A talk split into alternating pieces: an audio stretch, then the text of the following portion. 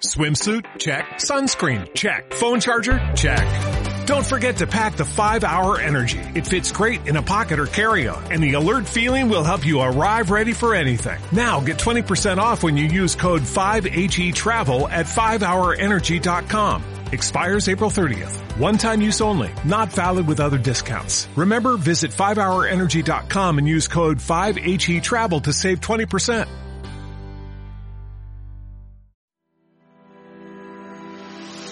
Eurofarma, la primera multinacional farmacéutica de Brasil, con presencia en más de 20 países y ubicada entre las tres mayores farmacéuticas brasileñas, les presenta el podcast Es Salud, un espacio informativo sobre los principales temas relacionados con las enfermedades que más afectan a la población centroamericana, sus diagnósticos y tratamientos desde el punto de vista de los principales médicos especialistas de la región.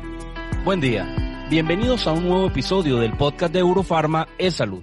En esta oportunidad nos acompaña el doctor César Luis, médico venezolano, gastroenterólogo, expresidente de la Sociedad Venezolana de Gastroenterología y profesor universitario en la Universidad Central de Venezuela. Con el doctor César Luis discutiremos el tema del manejo del estreñimiento funcional en la población adulta. Bienvenido, doctor Luis. Muchas gracias, Carlos, y muchas gracias a Eurofarma y a esta nueva idea de los podcasts. Doctor, para comenzar, le quería preguntar, ¿qué es el estreñimiento? El estreñimiento es un síntoma y diríamos que es un síntoma de síntomas. La mayoría de las personas cree que el estreñimiento es solamente la infrecuencia evacuatoria, las personas que evacúan menos de tres veces por semana. Pero es interesante hacer notar que no solamente es la infrecuencia, sino la dificultad en el pasaje de las heces. Y esta dificultad encierra otros síntomas.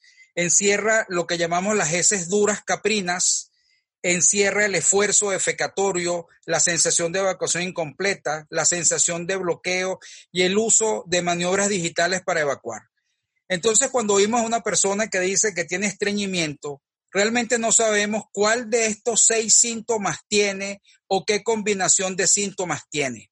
Cuando nosotros le agregamos el apellido a la palabra estreñimiento como estreñimiento crónico, ahí ya estamos agregando un diagnóstico entonces, estreñimiento crónico como tal, esas dos palabras entre comillas, es un diagnóstico. Es decir, que estreñimiento crónico no es agudo y estreñimiento crónico funcional no es un estreñimiento orgánico. Entonces, creo que de esa manera ya tenemos claro qué significa estreñimiento solo y qué significa estreñimiento crónico funcional. ¿Y cuáles son las causas del estreñimiento, doctor Luis? El estreñimiento tiene muchísimas causas podemos dividirlas de una manera general en dos grandes grupos. Un grupo que ocupa el 20%, que son los estreñimientos que se evidencia la causa, que son, pueden ser causas orgánicas. Por ejemplo, si hablamos de la parte de colon, un cáncer de colon que obstruya la luz va a producir estreñimiento. Entonces, cáncer de colon es una de las causas de estreñimiento. Si nos vamos por la parte endocrino y metabólica, el hipotiroidismo produce estreñimiento. La diabetes, cuando ya hay neuropatía autonómica del intestino, produce estreñimiento. Si vamos para otro lado, por ejemplo, la parte neurológica, la esclerosis sistémica, las secuelas de accidente vasculocerebral también producen estreñimiento. Si caemos en los cambios de hábito de vida, gente sedentaria, inactiva, con poca ingesta de líquido, poca ingesta de fibra, también tienen estreñimiento pacientes de mayor edad que toman medicamentos antihipertensivos, bloqueantes de calcio, nitratos, opiáceos, también pueden tener estreñimiento. En el caso de enfermedades posquirúrgicas, bridas, adherencias, entonces tenemos un gran grupo de enfermedades con nombre y apellido que causan estreñimiento y que caen en ese grupo del 20%. Ahora, ¿qué es lo más frecuente? Lo más frecuente es el otro 80%, que es lo que denominamos enfermedades funcionales, que produzcan estreñimiento, dos principales, el síndrome de intestino irritable tipo estreñimiento y el estreñimiento crónico funcional. Ellos dos ocupan el 80% de los pacientes que se quejan de tener estreñimiento y a donde va dirigido este podcast. Por otra parte, doctor, ¿cuáles son las causas funcionales del estreñimiento? Las causas funcionales, estaríamos hablando de la causa fisiopatológica. ¿Qué es lo que está ocurriendo anormal para que explique el estreñimiento? El colon tiene tres funciones principales. El colon recibe litro y medio en 24 horas de contenido intestinal líquido a través de la válvula ileocecal. Ese litro y medio en 24 horas tiene la función del lado derecho del colon de hacer movimientos de vaivén para que se absorba el agua, los electrolitos, ácidos grasos de cadena corta y funciona como diríamos una planta de tratamiento. Va solidificando y quitándole humedad y líquido a las heces. La segunda función es el transporte. Estas heces van a, propulsarse y moverse a lo largo del colon hasta llegar al colon sigmoide, donde se van a almacenar. Luego que están almacenadas, van a pasar al recto en un momento dado y cuando llegan a entrar al recto es que nosotros deseamos evacuar. Ahora, socialmente nosotros decidimos si evacuamos o no evacuamos, pero sentimos las ganas de evacuar. Entonces, hay dos causas fisiopatológicas principales.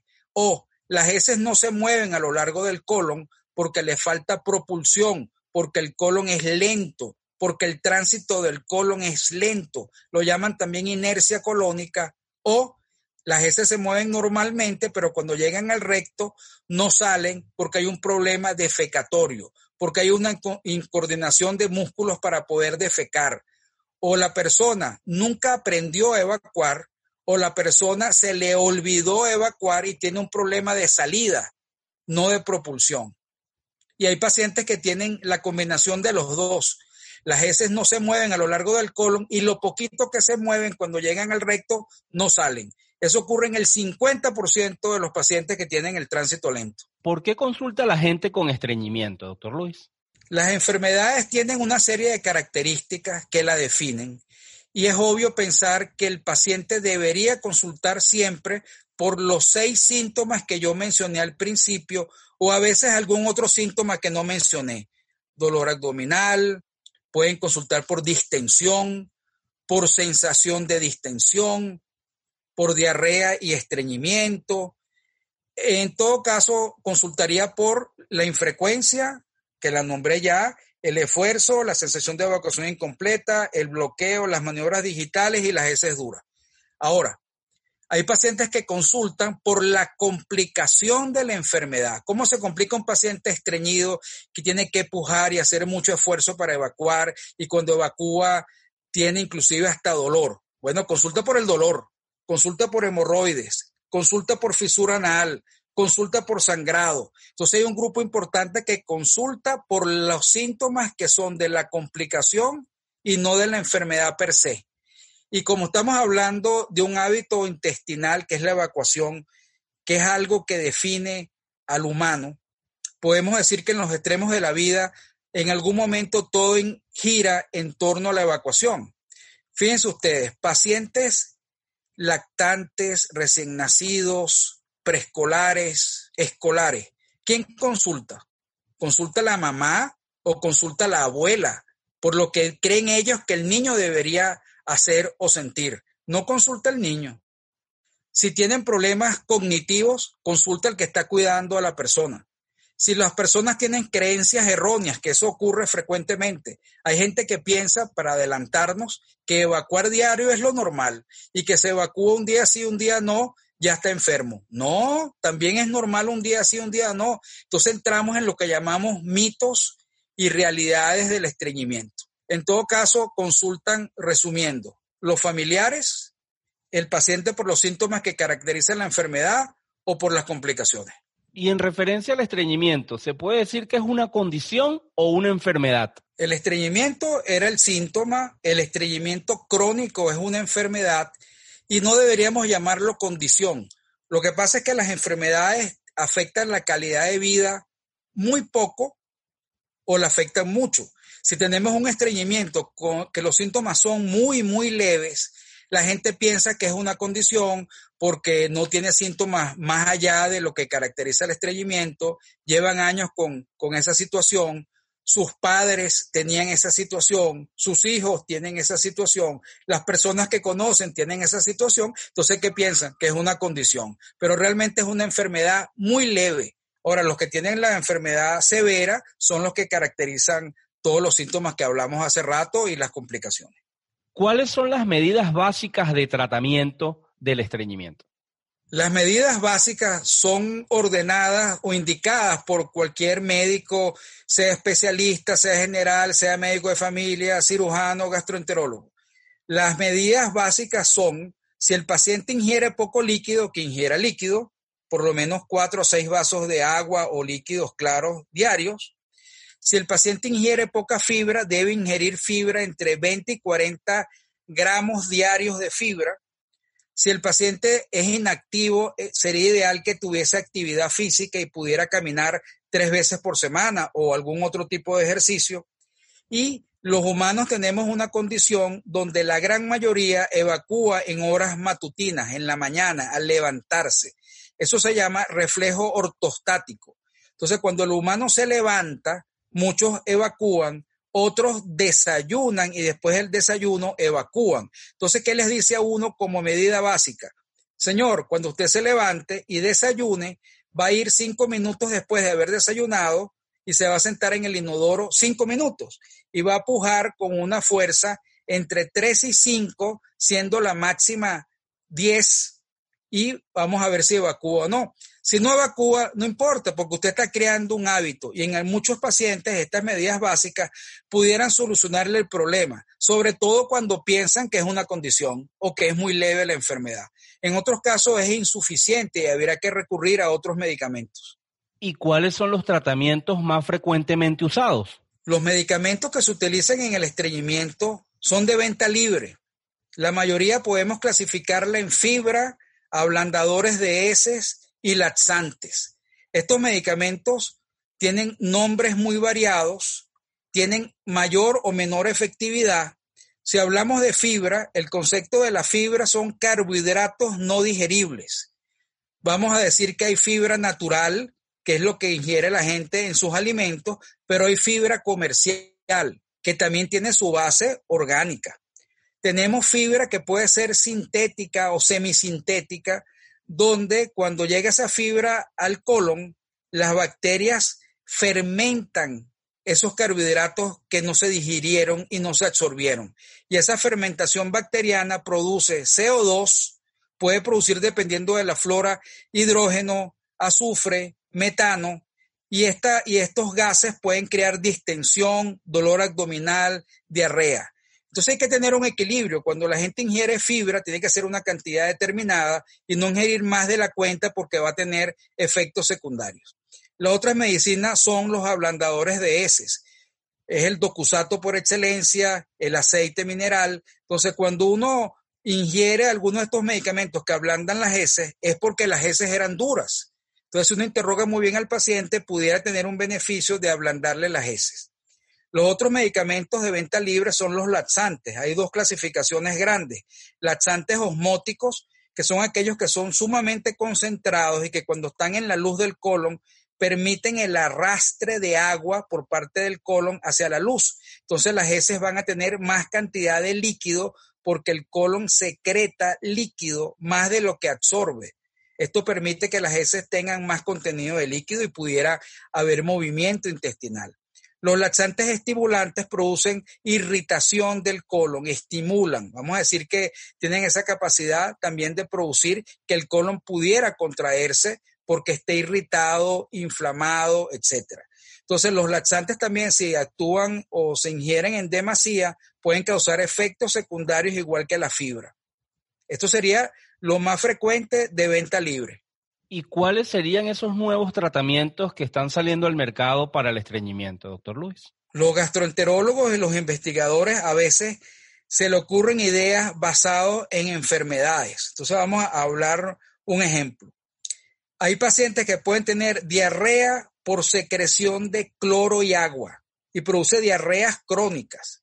Entonces hay un medicamento que son los secretagogos el linaclotide y el lubiprostone, que tienen la capacidad que el intestino delgado y que el colon puedan secretar a través de los canales de cloro, agua, cloro y sodio, produciendo que haya más volumen de líquido en el intestino. Y eso pudiera ayudar a que el paciente evacúe mejor. Eso se llaman secretagogos y son nuevos.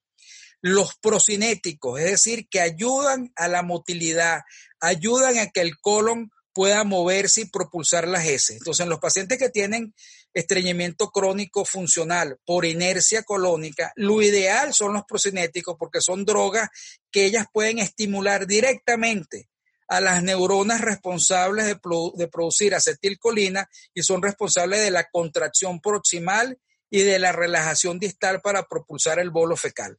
En este ejemplo tenemos el prucalopride, el cual es un, un, serotoninérgico, es decir, es un análogo de la serotonina capaz de estimular al colon para producir movimiento. Y no solamente produce movimiento, sino que produce aumento de la secreción también de líquido.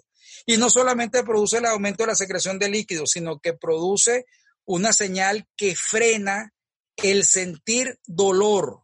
Entonces también hay un alivio de la hipersensibilidad visceral en los casos que sea intestino irritable. Entonces es un medicamento bueno y son los que son los procinéticos. Podemos hablar por último otra novedad. Hay otra diarrea crónica producida por ácidos biliares. Sabemos que cuando los ácidos biliares son secretados en la bilis y la bilis llega al intestino, en la parte final del intestino se reabsorben estos ácidos biliares para volver a formar parte de la bilis es lo que llaman la circulación enterohepática. Se absorbe el 90% de los ácidos biliares, es decir, que solamente el 10% pasa al colon. Ahora, los pacientes que tenían diarrea crónica por ácidos biliares les pasaba más del 10% al colon y producía diarrea. ¿Qué se le ocurrió a los expertos? Bueno, vamos a inventar un fármaco que bloquee la absorción de ácidos biliares y permita que pueda pasar más ácidos biliares. Si alguien tiene estreñimiento, a lo mejor esta medicina le produce mejoría del estreñimiento. Y ese se llama el Obisivat, que es un tratamiento nuevo, solamente está en Japón, el único país que lo está comercializando desde el 2018. Podemos hablar de otros tratamientos para terminar, que son de rescate o son promisorios.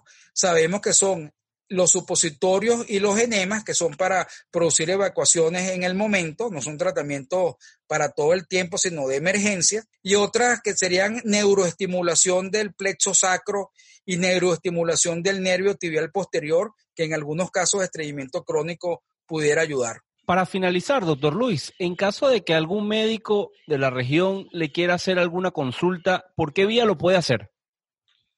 Que lo puede hacer por mi correo electrónico que sería César L O U I S Louis md arroba gmail.com o a través de Instagram arroba dr.